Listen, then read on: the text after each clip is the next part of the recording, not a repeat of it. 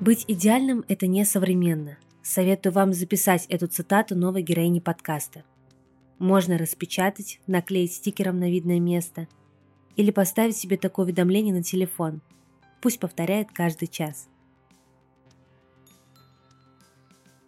У меня в гостях Александра Жаркова, сооснователь и директор по развитию Setters и Setters Education. Саша в этом выпуске настоящая, живая и честная. Она рассуждает о своей боли за регионы, о природе мотивации, о синдроме самозванца и совершаемых ошибках.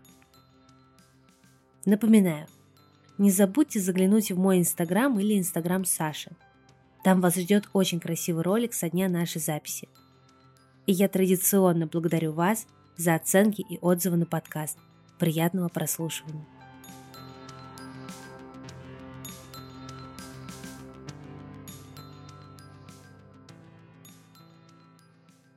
Саш, смотри, мы находимся в музее «Гараж», который ты выбрала как свое место силы. Расскажи, почему именно он, что ты здесь испытываешь, какие эмоции он тебя вызывает? Ты знаешь, мне кажется, можно весь подкаст посвятить, все наше интервью можно посвятить только «Гаражу», потому что моя любовь к этому месту просто, мне кажется, не знает границ. И на самом деле, ты знаешь, я даже, наверное, не заметила, как эта любовь внезапно появилась. Она, правда, появилась очень внезапно. Не знаю, это то место, где я себя чувствую очень спокойно, очень как-то уравновешенно, очень вдохновленно, потому что здесь меня вдохновляет каждый угол, каждая стена, не знаю, пол, потолок, дверь, раковина, я не знаю, все. Ну, потому что здесь, как мне кажется, сделано все с таким умом, с такой любовью и с таким, знаешь, искренним желанием показать как можно большему количеству людей, как бывает. Ну, то есть, как может быть. Что бывает вот так, и вот так тоже бывает. Посмотрите, ну, типа, не ставьте себе рамки. Мне кажется, это пространство искусство, то, как оно перевоплощается, то, какие здесь вообще происходят выставки, мероприятия, как оно трансформируется, что здесь, я не знаю, полгода назад висел дом с тараканами, сейчас здесь какая-то металлическая башня, а потом ее убрали, а до этого под потолком висели барабаны. Ну, то есть, мне кажется, это очень круто и накладывается на нашу жизнь, да, которая показывает нас, да, мы как человек какая-то одна оболочка, но при этом мы можем постоянно меняться, мы должны постоянно меняться, в этом и есть какой-то смысл жизни. Мне кажется, что гараж — это такое место посреди центра города, который показывает, насколько гибкая, интересная и разносторонняя жизнь бывает. И мне очень нравится архитектура этого здания, мне очень нравится команда этого проекта. Я здесь со многими знакома, со многими дружу, и это, знаешь, такое сочетание, ну, как бы подобное притягивает подобное. Здесь, в конце концов, самое вкусное кафе, я считаю, одно из просто топ-3 в Москве. Я не знаю, как это возможно. Обычно, знаете, ну, ну, не бывает в музеях вкусно. Ну, типа, в музеях продают булку и кофе, а здесь в музеях продают, я не знаю, какой-нибудь лосось припущенный жареные с мисо соусом каким-нибудь, и это супер вкусно. Не знаю, я обожаю эту террасу. В общем, мне здесь, правда, очень хорошо. И, наверное, вот, когда меня только спросили, Саша, где бы ты хотела записаться, я даже, ну, не размышляла. Это то место, где, знаешь, как будто бы моя жизнь начинает как-то течь совсем по-другому. То есть, выходя за пределы там гаража или парка Горького, все там начинается мой огонь, пожар, дела, дедлайны.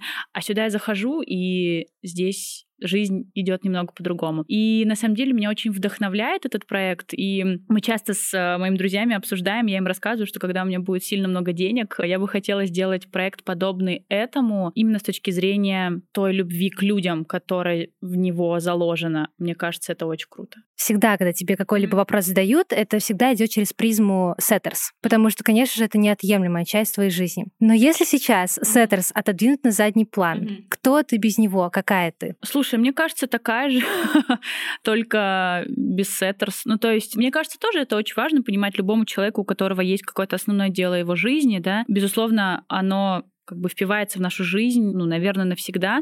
Но и, наверное, важно понимать, что и без этого проекта, без этого дела ты тоже должен быть личностью, человеком, человеком с интересами. Я надеюсь, что я таким человеком являюсь, потому что помимо Setters у меня есть еще какие-то увлечения, мой какой-то бэкграунд. И на самом деле, знаешь, это сейчас мне кажется, что жизни до Setters не было. Ну, а как бы Setters всего 5 лет, и как-то 22 года я прожила, и кем-то была, и что-то имела, и поэтому, мне кажется, я точно такой же человек, такой же открытый, коммуникабельный, свободный, Мы с тобой говорили про свободу сегодня, но, наверное, не настолько счастливый, насколько счастливый с Setters. У тебя никогда не было вот этих мыслей, знаешь, или там кризиса какого-то, когда ты думаешь, блин, вот есть такой большой проект, он такая огромная часть меня. Что если вот это раз и по щелчку не будет? Не сказать, что я об этом там думала часто, у меня не было каких-то таких затяжных кризисов, но, так скажем, мне и вопросы такие задавали, типа, Саш, а если не Setters, то что? И ты такой начинаешь, типа, чесать репу и думаешь, ну, явно что-то другое. Ну, то есть не могу сказать, что если бы не было Setters, не было бы ничего. Безусловно, было бы что-то другое в нашей жизни. А так, каких-то жестких кризисов не случается, но, безусловно, мы все пережили такой легкий четырехмесячный адок за последнее время, каждый из нас. И мне кажется, каждый человек посмотрел на свою жизнь, на самого себя с какого-то другого ракурса, с другого угла, увидел себя вообще с другой стороны. И я, наверное, в том числе. И, конечно, были какие-то, ну, мысли, а что если? А если вот сейчас там ну, так много, не знаю, компаний закрываются или что-то еще. Но мне кажется, в принципе, человек с таким проектом, ну, вообще с большими проектами, со своим бизнесом, мне кажется, должен рассматривать худшие варианты в том числе. Как там говорится, надейся на лучшее, готовься к худшему. Ну, то есть, ну, это просто надо иметь в своей голове, мне кажется, чтобы быть к этому морально готовым,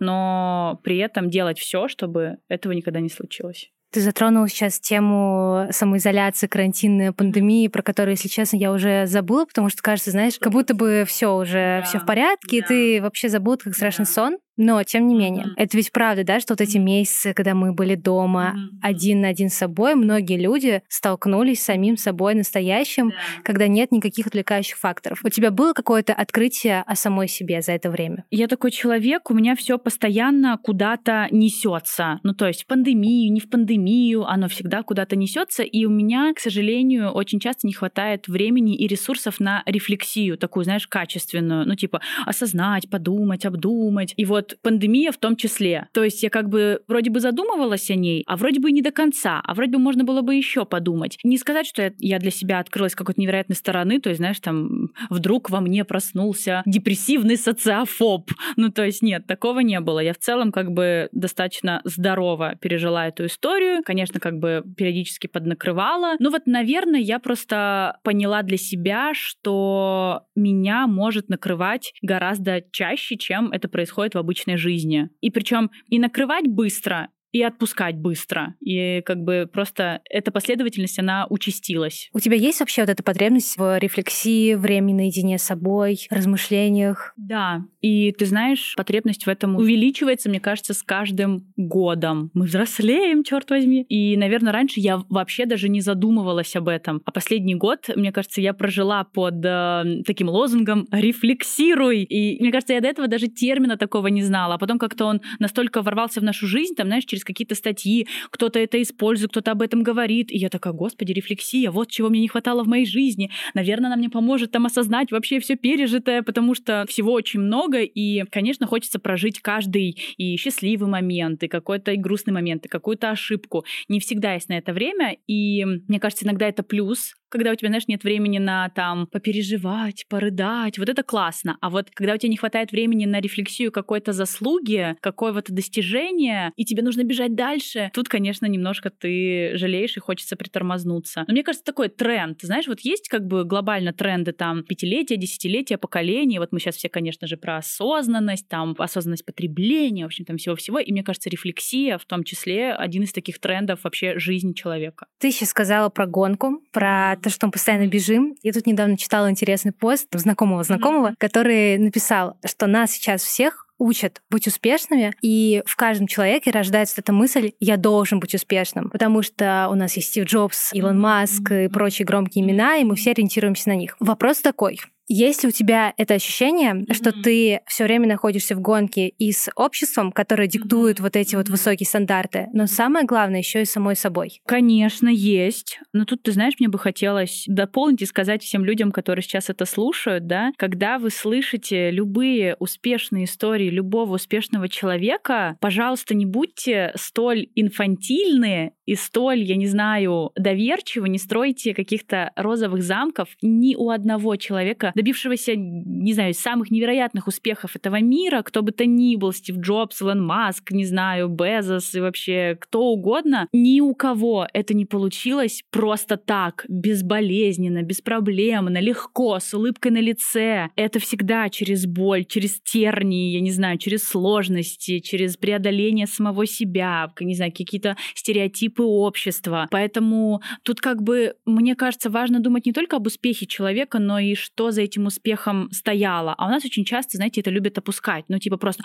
ой, есть какая-то баба, она типа классная, там успешная, ну, типа, а никто не подумал, а почему так? А благодаря чему это произошло? И, безусловно, вот мне кажется, в том числе за счет вот этого опускания вот этих подробностей, вот этого бэкграунда, безусловно, появляется вот этот вот стереотип успешного успеха и то, что это нужно всем. Во-первых, успешный успех всем не нужен. И это тоже нужно, мне кажется, для себя понимать. Ну, то есть, ну, это правда не всем нужно. Кому-то комфортно вот так, кому-то комфортно вот так, кому-то комфортно жить в вечной гонке, кому-то комфортно обустроить свой мир и жить в нем, не знаю, развивать его. Поэтому, мне кажется, да, безусловно, такой сейчас тренд и некий стереотип, он есть. Но причем, знаешь, мне кажется, что он есть в большей степени для поколения нашего, миллениалов. То есть сейчас у нас уже выросло новое поколение центуриалов, у них, поверьте, не такие загоны с успехом. Ну, то есть, мне кажется, нам много навязало поколение наших родителей, да, вот давай, учись, расти, там, зарабатывай, там, покупай квартиру, бери ипотеку, вот это вот все. Поколение, которое уже нас младше, у них совершенно другие ценности. Ну, понятно, там не поголовно, да, но глобально, если брать этот срез, то они не так гонятся за успехом, как гонятся за успехом миллениалы. Но тут, мне кажется, важно тоже как-то часто обсуждаем этот вопрос про сравнение.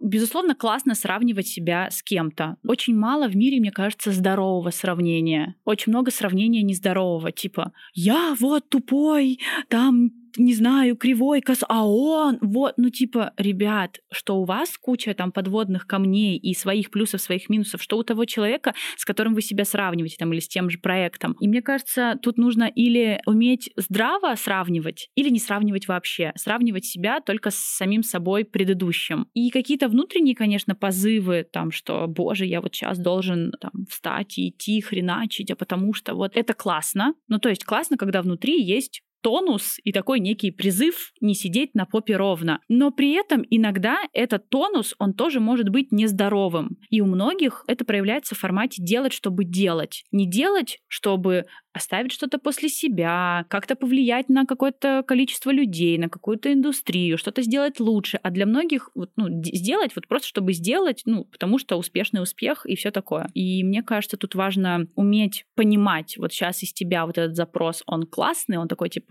здоровый, не знаю, продуктивный, эффективный, или это просто типа, так, чувак, ну-ка иди что-то делай, просто потому что все сейчас что-то делают. Вопрос мотивации, что во mm-hmm. многом мотивация некоторых людей продиктована не их личным каким-то да. стремлением, а да. а тем, о чем все говорят. Да. Окей, тогда mm-hmm. такой твой лайфхак, да. как понять, что это реально мое желание, mm-hmm. а не то, что мне навязали другие. Ну, во-первых, мне кажется, понять источник этой мотивации. Ну, то есть, потому что очень часто мы же вдохновляемся, например, кем-то, да, или там, когда с кем-то встретились, там, сходили на какую-то лекцию, на какое-то мероприятие, мероприятие. Бац, вдохновились там. О, нужно там пойти что-то делать. Мне кажется, важно понять источник. Это сейчас как бы ко мне пришло само или я это где-то увидел? Ага, это пришло само. Почему? Оно пришло там, что с этим делать, что я от этого хочу. Мне это там кто-то навязал, где-то я это увидел. А мне это действительно надо? А почему мне это понравилось? А почему я это захотел? И из этого тоже можно, мне кажется, вычленить какие-то классные мысли для себя. Ну, то есть, если вас кто-то зацепил, какой-то человек, какое-то его слово, какое-то его действие, это же не просто так. Почему-то он вам понравился, поэтому, мне кажется, можно вычленить какие-то какие-то здравые зерна и зерна, которые просто такие мимолетные, знаешь, запал, на который, возможно, не стоит реагировать так, как, боже, все бросаю и срочно там,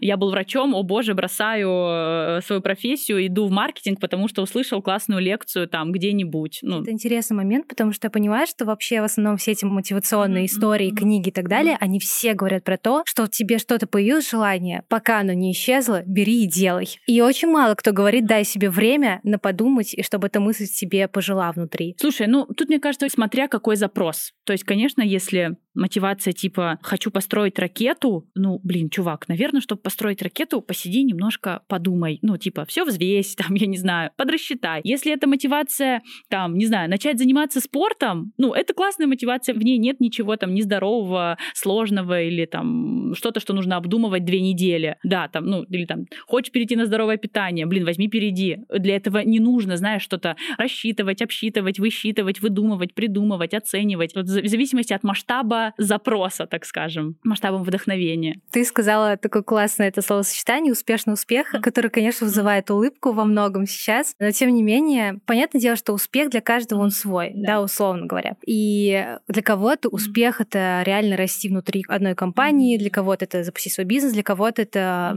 классную семью создать. Что успех глобальный для тебя? Успех для меня, наверное, быть в балансе с самой собой, со своими потребностями, со своими амбициями. И не подавлять их, но и как бы какие-то нездоровые амбиции, ну, уметь их отбрасывать. Успех — это когда мне хватает сил и ресурсов там, для реализации моих каких-то целей и амбиций. Успех для меня — это, так скажем, наверное, невозможно во всем иметь баланс, да, но приблизиться к балансу там в большинстве сегментов твоей жизни личный, рабочий, какой-то внутренний, не знаю, образовательный, в сегменте здоровья и так далее, и так далее. Ну, мне кажется, успех — это получать удовольствие от того, кем ты являешься, что ты делаешь и как ты живешь. Вот, наверное, это круто. Твоя самая смелая амбиция сейчас? Многие мои амбиции связаны, безусловно, с uh, Setters и Setters Education, так как я являюсь руководителем Education, конечно, у меня очень большие амбиции в рамках именно этого проекта. Не могу сказать, что это, это наверное, цели, просто они масштабные. Ну, безусловно, это развитие и там выход на новые масштабы, это, не знаю, сделать так, чтобы наш проект был доступен там не для тысяч людей, как сейчас, да, а для миллионов людей, чтобы не то чтобы доступен, а чтобы он был интересен интересен и полезен и востребован. Но для этого нужно приложить достаточно много усилий. Ну и, наверное, пробежать полумарафон — это достаточно такая серьезная амбиция, на мой взгляд.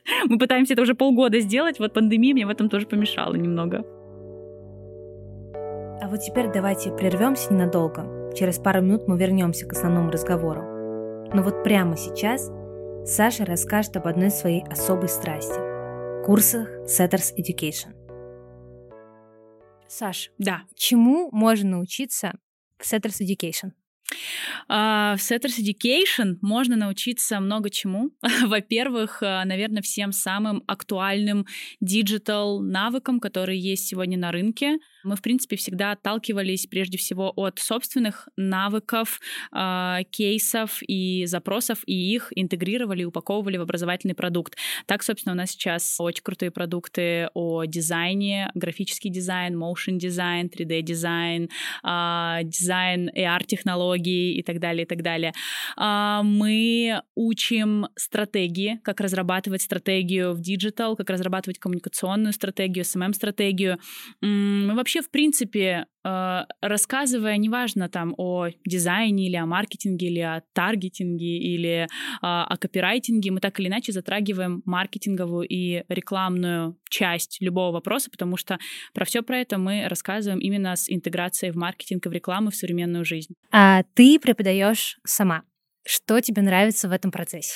В том числе, да. А, вообще изначально, когда мы открывали Education, мы были первыми спикерами, я и мои коллеги, Женя и Алина, мы были первыми, кто читал свои первые лекции, и нас никто этому не учил, и как-то спикерство а, так плотно засело в моей жизни, и сейчас я, возможно, читаю лекции чуть меньше, там, чем раньше, но, так скажем, они более такие сложные или масштабные, или какие-нибудь супер-вау для меня нестандартные. Это, мне кажется, кажется, тот наркотик, на который подсаживаешься, и вряд ли ты потом от него откажешься, потому что обмен э, энергией с людьми, когда ты им рассказываешь что-то, что ты умеешь сам, что-то, что имеет для тебя значение, они готовы эту информацию получать, благодарят за нее, дают какой-то фидбэк, и вот это вот постоянный обмен и настроением, и эмоциями, и информацией, и вопросами.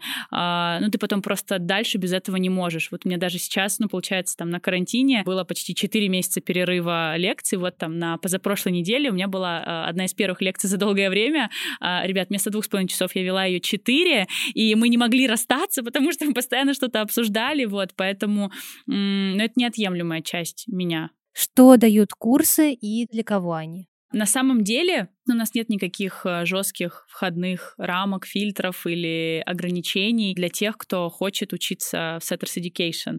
А, любой курс, любой интенсив, любая дисциплина в Setters Education, она для тех, кто хочет научиться чему-то новому в конкретной сфере, в конкретном вопросе, в конкретном направлении. Поэтому мы не делим аудиторию. Ну, наши курсы для тех там от 18 до 35, или это вот для начинающих маркетологов, продолжающих таргетологов или там забытых копирайтеров. Нет, это абсолютно для любого человека, кому вдруг в какой-то момент стала интересна тема digital, маркетинга, креатива, стратегии, копирайтинга и так далее, и так далее. Если человек сейчас слушает этот подкаст и понимает, что он очень хочет пойти учиться к вам, дай прям пошаговую инструкцию, что ему нужно сделать прямо сейчас. Так, ну что ему нужно сделать? Если он э, впервые услышал о нас, то мне кажется, ему нужно зайти на наш сайт setters.education или setters.digital, э, либо э, можно зайти в наш инстаграм-аккаунт, тоже setters education, увидеть вообще, какие мы, что мы из себя представляем, что мы классные, смешные, креативные, и вообще у нас много всего крутого и интересного. Э, и на самом деле с абсолютно любой площадки, в которой вы с, с нами сталкиваетесь, будь то, не знаю, Facebook, э, Instagram, сайт, Telegram, потому что у нас есть свой Telegram-канал, вы можете с нами легко связаться, а, вы можете оставить заявку на сайте, вы можете написать нам на почту, вы можете нам позвонить, и наш менеджер с удовольствием с вами поболтает. А, у нас очень классная команда таких а, коммуникативных ребят. Если вы четко знаете, что вы хотите, какую, какая дисциплина вас интересует, какое направление вас интересует, это супер но на самом деле таких людей не так уж много. У многих есть вопросы, и я на самом деле всегда призываю людей не бояться эти вопросы задавать. Ну, как бы, если вы не до конца определились, если вы хотите что-то обсудить, пожалуйста, обязательно позвоните, напишите. Нам можно написать на сайте, нам можно написать на почте, нам можно написать в директ, нам можно позвонить. И мы всегда готовы рассказать вообще про каждую дисциплину подробно, зачем она, что она дает, а, почему она классная, там, когда она пройдет, насколько сложно вам будет, что вам для этого нужно и так далее, и так далее. Поэтому, мне кажется, у нас у всех э, как бы иногда бывает барьер а, задать вопрос, там, показаться, возможно, глупым или, о боже, там, наверное, на сайте все написано, а это я вот какой-то там слепой и ничего не увидел. Нет, на самом деле, если у вас есть вопросы, обязательно обращайтесь с ним. Именно поэтому существуют команды, которые вам готовы с этим помочь, ответить на вопросы и так далее.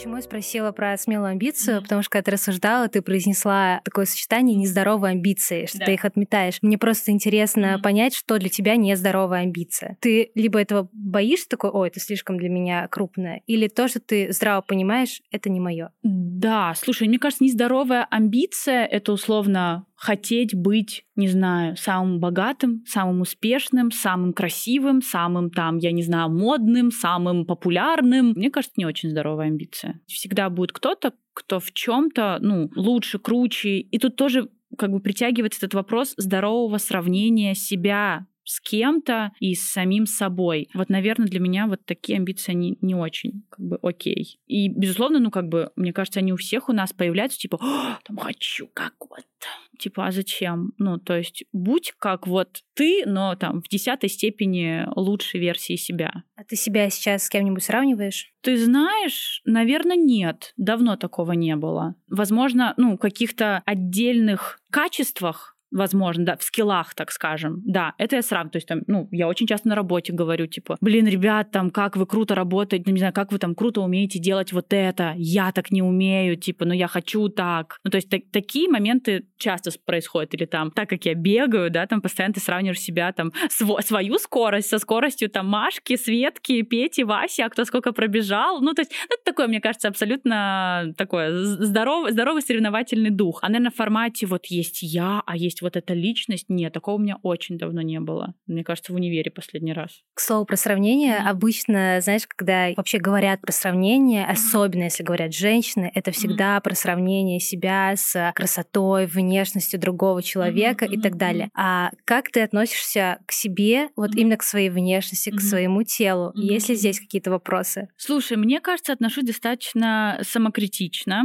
но над этим работаю. Мне кажется, ты знаешь, это работа, которая никогда не закончится, потому что, не знаю, мы растем, меняемся, худеем, толстеем, стареем, молодеем, я не знаю, и как бы это постоянное принятие себя, постоянная работа по принятию себя, по, наверное, несравнению себя с кем-то. Но я, в принципе, к этому отношусь сейчас достаточно адекватно и спокойно. Опять-таки, я не ругаю себя в плане, почему там вот у Машки есть пресс, а у меня нету. То есть я просто говорю, Саш, почему тебя там, не знаю, нет пресса, хотя ты столько херачишь, но ты, зараза, жрешь там булку на ночь. Ну, то есть вот как бы в таком формате. То есть я понимаю, что я могу там лучше питаться, больше заниматься спортом, там лучше за собой следить, возможно. Но в целом я как бы... Просто, знаешь, мне тоже кажется, сейчас появился такой тренд какого-то вот чрезмерного принятие, познание себя, о боже, моя родинка на правом плече, я хочу отрефлексировать, как она появилась, типа, ну, мне насрать. Ну, то есть, как бы, ну, как я не знаю, вот такую фигню, типа, я не очень люблю. Хотя, возможно, я не отрицаю, не спорю, что в этом кроется какой-то... Возможно, если бы я прошла какой-то курс по познанию себя, что-то бы новое для меня действительно открылось. Но сейчас я чувствую, что в этом нет потребности. То есть меня абсолютно устраивает я, моя внешность, мое здоровье и то, как я к себе отношусь. Поэтому вот, наверное, вот этой вот фанатичности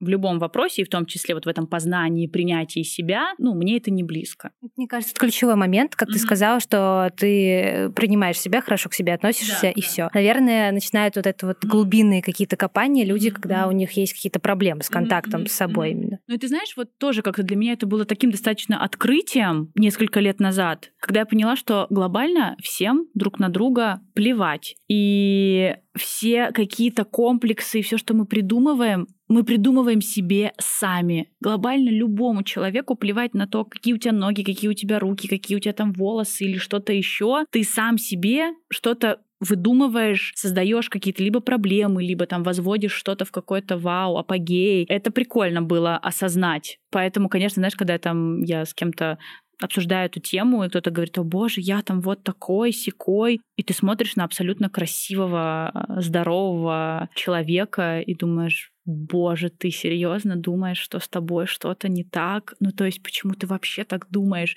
Ну, то есть, а где тот стандарт таковости, да? Ну, то есть, мне кажется, об этом можно рассуждать вечно. Я слышала просто один раз такую вещь. По-моему, мне представило какое-то первое публичное выступление. Mm-hmm. Я очень нервничала, конечно mm-hmm. же. И я начала гуглить, там, как ah. правильно вести себя на публике, вот это все. И там была цитата и статья, там какая-то статья, и там цитата какого-то человека, который проводит все эти мастер-классы. И он говорит, примите тот факт, что вы не главный на этой сцене и на этой земле, в этом городе и так далее. Как только вы принимаете факт, что в целом все пришли, как бы, да, окей, все пришли да. послушать, но всем реально пофигу, как вы выглядите, да. и ничего не поменяется кардинально в их жизни, если вы скажете что-то не то, все станет намного проще. Да, да. Вы не главный, вы не звезда, выходите, спокойно говорите, уходите. И все. Я поняла, что реально, наверное, в этом проблема, когда mm-hmm. ты очень много про себя думаешь, ты испытываешь эти проблемы. Да. Знаешь, по поводу вот публичных выступлений, вообще очень люблю эту тему и, и люблю люблю публичные выступления, то есть, мне кажется, я от них получаю такой адреналин. Ну, то есть, потому что я, прочитав несколько сотен лекций, продолжаю волноваться при любой аудитории, 10 человек. Даже если выступаю перед э, собственной командой, ну, ну, не даже, а вот именно перед собственной командой почему-то я особенно сильно волнуюсь, не знаю почему. Будь то аудитория в 500 человек, в 1000 человек, всегда волнуешься, всегда получаешь этот вот адреналин, какие там еще гормоны бывают. И каждый раз я себя успокаиваю, ну, там, какое-то волнение, я успокаиваю тем, что Саш, во-первых, эти люди пришли не просто, чтобы посидеть и попялиться в экран. Ну, то есть люди пришли услышать какое-то твое мнение, твои мысли, твой опыт. Поэтому, ну, во-первых, типа, не подведи, а во-вторых, тебя никто не заставляет выходить на сцену и рассказывать органическую химию или, не знаю, тригонометрию, в которой я очень хреново разбираюсь, если что. Ты рассказываешь про то и делишься тем, что ты делаешь каждый день то, что ты знаешь, то, чем ты живешь. Поэтому, типа, не бойся говорить об этом своими словами, по-своему, своим опытом. Ты не пришла сюда пересказать чей-то учебник. Ты пришла сюда поделиться собственным опытом, и как ты это скажешь, не знаю, шутливо, запнешься ты, затянешь ты где-то или что-то еще. Ну, то есть это не, не так важно, то есть не на этом акцентируется внимание. Ты в одном интервью говорила про то, что ты испытываешь иногда синдром самозванца, тоже mm-hmm. очень модное такое сочетание сейчас. В чем он у тебя проявляется и как? Да, постоянно. Я думаю, что что я вообще могу дать полезного этому миру, этим людям? Да, господи, я ничего не знаю или да боже, наверное, все знают все, что я сейчас скажу. И все будут сидеть, смотреть на меня и думать, ты серьезно сейчас вот это нам рассказываешь? Мы это знаем. Типа, рассказ открыл нам тут Америку вообще-то, ага. Наверное, это, вот это основное. Что я могу дать такого особенного, полезного, интересного, чего люди не знают? А на самом деле люди не знают до хрена всего. И то есть как бы люди не знают многого, чего знаю я. Я не знаю офигеть как много, что знают другие. И мне кажется, очень круто быть постоянно вот таким вот любопытным до знаний и понимать, что при всем при том, что мы там много читаем, смотрим, мне кажется, мы не знаем даже процента того, что есть в мире. И вот сохранять в себе вот этот вот искренний интерес и приходить, знаешь, как мне кажется, не за конкретной информацией, а за точкой зрения человека на там ту или иную тему, вот это классно в обучении, как мне кажется. Потому что, ну, я не знаю, ну, разве что, наверное, в медицине или, там, не знаю, в строительстве, в инженерии есть какой-то, знаешь, четкий алгоритм того, как надо, а как не надо. И то, мне кажется, все равно там есть какая-то свобода экспериментам и так далее. Что уж говорить про какой-то такой лайфстайл-сегмент, там, гуманитарную индустрию и так далее. То есть тут вообще, мне кажется, нет какого-то стандарта, опять-таки, в знаниях и так далее. Ну, в общем, это твой метод, когда к тебе приходят сомнения, ты просто напоминаешь себе о том, что на самом деле... Да, ну и знаешь, как бы, во-первых, я себе напоминаю, что, типа, да, многие могут не знать многого, и, ну, и всегда ты такой, типа, ну, или в случае чего, ну, типа, shit happens, ну, пролетим, так пролетим, что что сделать? Как-нибудь переживем, разберемся, раскидаемся. Ты перфекционист? Ты знаешь, я не люблю это слово. Нет, я надеюсь, что я не... Блин, хотя мне все говорят, что я перфекционист. Я тоже его не люблю. Да? Я только недавно узнала, что это плохо. Да. Слушай, ну, мне тоже кажется, что, во-первых, перфекционизм бывает разным. Каким-то здоровым и нездоровым. Вот есть нездоровый перфекционист, который готов доводить людей до белого коленя, потратить в шесть раз больше времени, только чтобы сделать так, как почему-то в его башке кажется хорошо. Но так кажется только в его башке. Ну, то есть так не кажется другим. Или знаешь, вот когда от каких-то мелочей, которые почему-то ему кажутся жизненно важными, не зависит ничего. Ничего. И вот это вот, мне кажется, вот этот навык понять и оценить, вот в данный момент от этих мелочей реально что-то зависит? Или это вот чисто моя какая-то внутренняя фигня, которую там я себе надумал? Вот это здоровый перфекционизм. Ну, то есть, как сказать? Ну, если посмотреть на перфекционизм с точки зрения, ну, блин, конечно, я люблю, когда хорошо. Я люблю, когда сделано хорошо, качественно, от души, на 103% из 100, лучше на 300.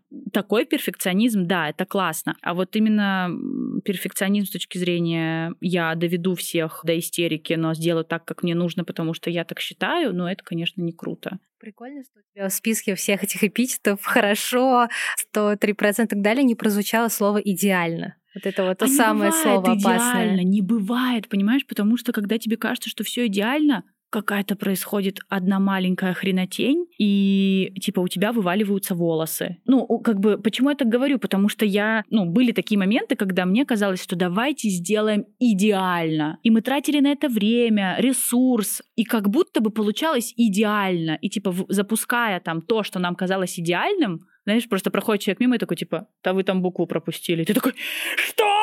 Типа, серьезно? Мы же сделали идеально! Ну, типа, и после этого вот как-то, мне кажется, очень круто давать себе право на ошибку. Ну, типа, мне кажется, офигенно быть не идеальным. Быть идеальным — это тоже, знаешь, вот какие-то же вырываются, да, там слова в нашу жизнь, и ты их используешь какое-то количество времени. Вот я в последнее время использую словосочетание «несовременно». Так вот, мне кажется, быть идеальным — это несовременно. И на какую бы там часть нашей жизни мы не посмотрели, да вплоть до того, что, господи, посмотрите, уже 10 лет в мире моды мы все одеваемся небрежно, там легкая француженка, да, все уже не в моде идеально наглаженные рубашки, я не знаю, там типа напидоренные туфли, поглаженные носки, и, ну типа, блин, все вот, ну как бы это и есть лайфстайл, мне кажется. Когда-то, наверное, модно было делать идеально. Сейчас, мне кажется, модно делать, ну не модно в тренде, делать добросовестно. Вот она, наверное, идеальность. Мне интересно, как рассуждают на тему люди, потому что вот Антон знает, я не то чтобы совсем сумасшедший, сдвинутый перфекционист, но мне прямо важно, чтобы все было на своих полочках, на местах. Мне тоже, нет, мне тоже. Я знаешь, я, я, наверное, перфекционист в плане эмоций и впечатления. Мне кажется, я умею это делать, как бы создавать впечатления, создавать какие-то воспоминания, какие-то истории. Мне нравится это делать, и тут, конечно, ну, общее впечатление, оно всегда складывается из мелочей. И тут мне, конечно же, хочется там, не знаю, ну вот, яркий пример. У нас была конференция коллеги, не знаю, слышала ты или нет, да, в ноябре, и я последний читала лекцию, и там дальше по сценарию, ну, типа, я показываю финальное видео, все рыдают, на сцену выходит вся команда, я говорю всем спасибо, должна заиграть какая-то невероятная музыка. И для меня вот эти детали, в этом я перфекционист. Ну, то есть мы сначала забыли, но в последние 15 минут перед моим выходом на сцену мы решили, какая должна играть песня, когда мы там все прыгнем, и, и это получилось идеально, и э, там, э, не знаю, за сутки до конференции, когда мы даже об этом не думали, я говорю, так, нам нужна пушка с конфетти, потому что с конфетти всем точно все запомнится, это будет миллиард сторис, и вообще все классно. То есть вот в таких мелочах восприятие эффекта, эмоций, ну, мне нравится быть перфекционистом, и, конечно, когда, не знаю, чувак, блин, с пушкой и конфетти выйдет спустя 40 секунд, а не спустя 2 секунды, ну, конечно, типа, я буду очень не хэппи и натяну этого бедного чувака. Но, как бы,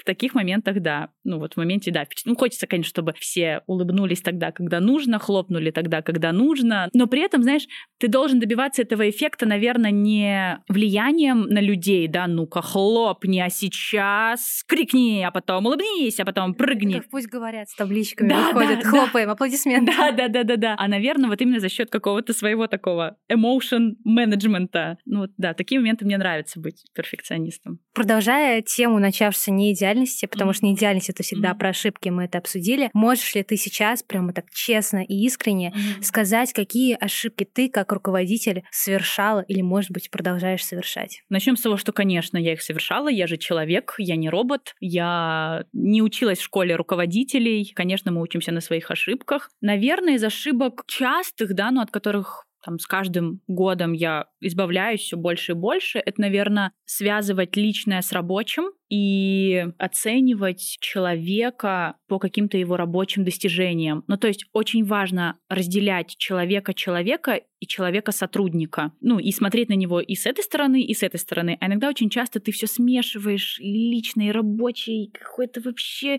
фигню друг на друга наорали, что-то поссорились, настроение друг другу испортили, продуктивность упала там на три дня вперед. Ну, вот это, наверное, ошибка. Особенно на фоне того, что я эмоциональный человек, я могу быстро завестись, я могу быстро завестись, быстро успокоиться, но не все люди, с которыми я взаимодействую, могут быстро завестись в ответ и быстро в ответ успокоиться. То есть я могу кому-то «Ах, ты вот там что-то!» и пошла дальше улыбаться, там, не знаю, работать. А человек такой, типа, на три дня типа сел в шоке, капец, депрессия. Она сказала, что я сделала что-то не то. Вот, поэтому тут, наверное, про формат подачи э, информации, про вот это вот, да, смешивание каких-то эмоций личного и рабочего. Ошибка новичка, безусловно, это, знаешь, использовать все вот эти вот руководительские стереотипы, типа я босси-босс, а ты кто? Ты никто. И вот это, так, знай свое место, кто ты, кто я. Ну, то есть это настолько несовременно, мы запоминаем, да, это словосочетание. И, наверное, когда там, ну, первый год, там, первые пару лет в должности, там, какого-никакого на руководителя,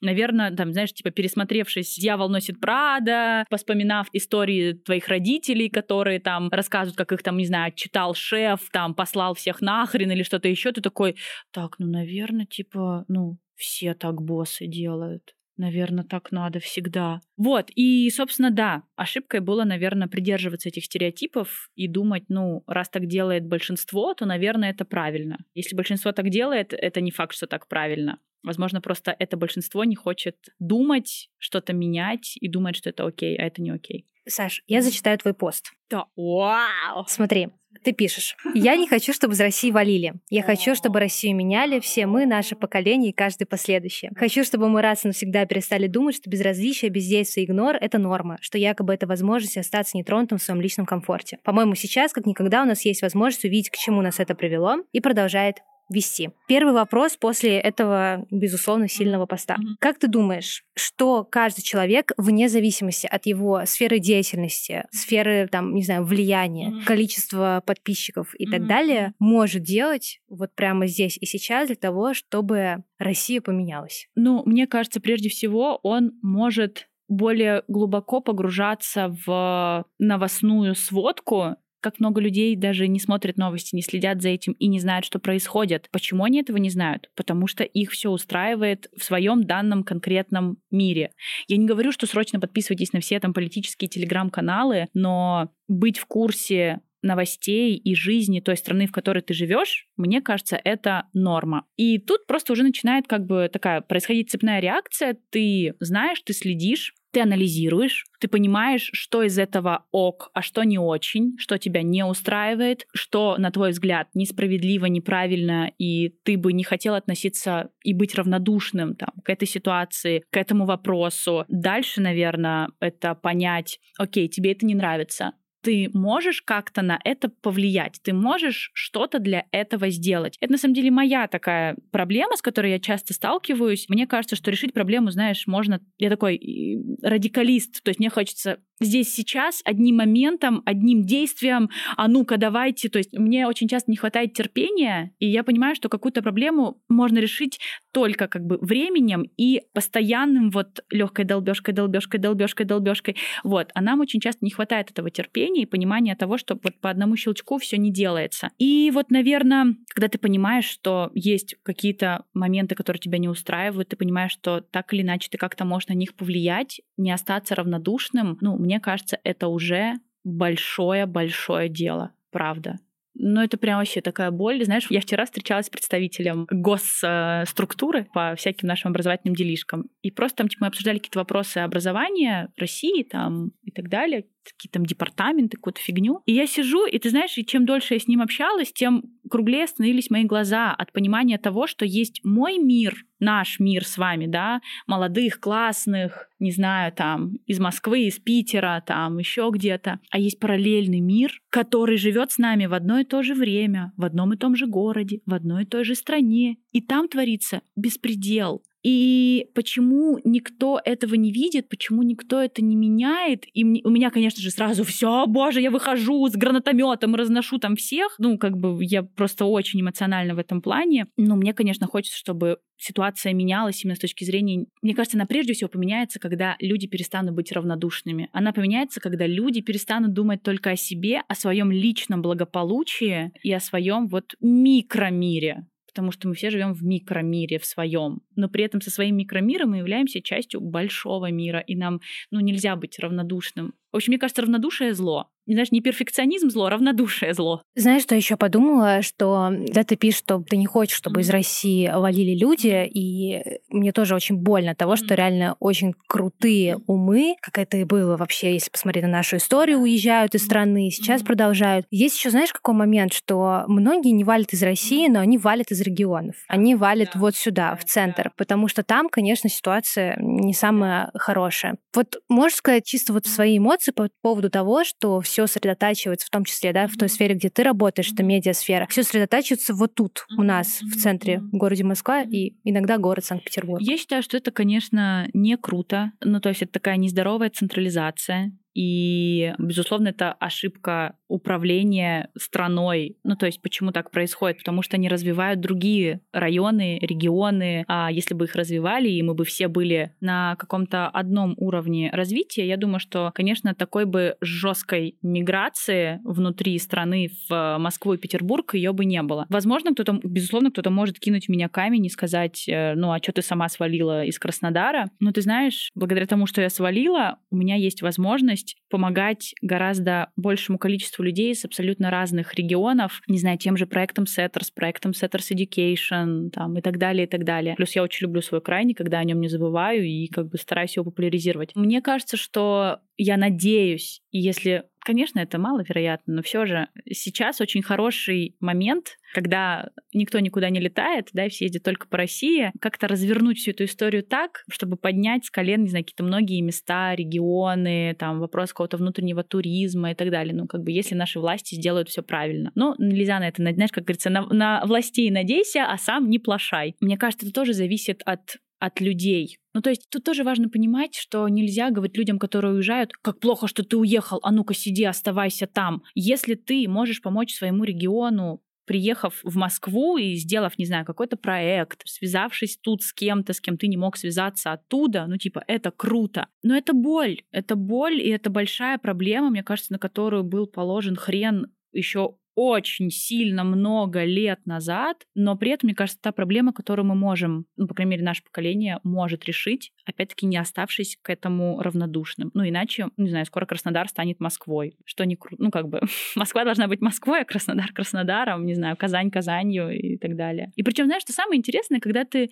ну, я была во многих городах России, и когда ты видишь людей, которые там живут, безусловно, как сильно отличается уровень жизни, как сильно отличается инфраструктура, как сильно отличается, по крайней мере, в нашей там медиа-индустрии, да, медиасфере уровень там специалистов, но при этом, когда ты видишь людей, которые хотят, то есть по факту, как бы я приезжала во все эти города именно благодаря неравнодушным людям, которые там хотели что-то организовать, кого-то привести, сделать какую-то лекцию. И мне кажется, чем больше будет таких людей, чем чаще будут происходить такие события, ну, тем, наверное, быстрее мы будем сдвигать эти титанические плиты, которые, блин, к сожалению, покрылись плесенью. И сейчас, вот особенно, да, когда вот все путешествуют там по России, но посмотри там на всех даже каких-то там селеп или кого-то еще. Вау, я там вот, не знаю, в Анапе, и тут так красиво! Да, твою мать, в нашей стране красиво, в нашей стране охрененно. Ну, типа, в ней бывает вот так, и в ней бывает Байкал, и в ней бывает Камчатка, и в ней бывает, блин, место в Краснодарском крае, где сливает получается два моря, Азовское и Черное, и так бывает. И, наверное, если мы помимо Италии будем ездить еще куда-то и своими же поездками помогать развиваться внутреннему туризму, что-то тоже сдвинется, и люди перестанут валить только в Москву. Тупо, конечно, только что иногда в Италию дешевле съездить, чем да, по нашей стране. Да, да. Главная проблема, наверное.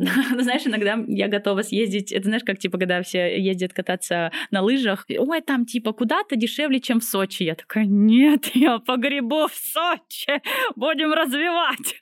Вот, ну, такие же люди, как я, сумасшедшие, тоже есть. Саш, подхожу к вопросам, которые задаю каждому гостю да. подкаста. Угу. Вопрос первый. Угу. Веришь ли ты в Бога? Да, но не фанатично. Ну, то есть я крещенная, ношу крестик. Я верю, что что-то есть, но как бы, ну, там, я не фанатично хожу там на, не знаю, службы в церковь и так далее. Для меня это, наверное, просто в этом больше заложена какая-то традиция моей семьи, нежели, знаешь, сам Бог его. Ну, в общем, такой какой-то внутренней связи с Богом и веры, ее как по факту нет. Ты больше говоришь, да, про традиционные ну, вот эти вот православные да, истории. Да, да, да. Ну, то есть, как бы все детство, не знаю, мы праздновали Пасху, там, не знаю, какие-то праздники. Для меня это больше воспоминания именно с моей семьей, с моим детством, с моими бабушками, дедушками, чем как, о боже, там, не знаю, пойду помолюсь. Ну, типа, не, не так. Я надеюсь, я не оскорбила чувство верующих. Я тоже. Я верующий человек, меня не оскорбила. Можешь ли ты назвать сейчас несколько вещей, цифру придумай сама, за которые ты благодарна в этой жизни? Конечно. Вообще я очень за многое благодарна. Я, наверное, благодарна за все встречи со всеми людьми, своей жизни. Вот, наверное, начиная с детства, когда я там повстречала каких-то своих одноклассников, учителей, какую-нибудь Машку, которая меня там, не знаю, или Петьку, который меня дергал за косички, там, и я узнала, что так бывает, там, вплоть до, ну, абсолютно каждого человека. Ну, я благодарна встрече с вами сегодня, потому что, ребят, кто бы меня еще поснимал на крыше в гараже под дождем? Ну, типа, такого не было. И, конечно, я за это благодарна, потому что абсолютно каждый человек вносит э, какой-то микро или макро опыт, воспоминания, эмоцию в мою жизнь, а именно из этого моя жизнь состоит. Я, наверное, благодарна всем людям, которые хоть как-то сталкивались в моей жизни, даже вот на секунду, когда, не знаю, там подходили, говорили, Саш, привет, я подписана на Setters. Я такая, офигеть, спасибо. Типа, вы даете мне понимание, что на Setters подписана не только я.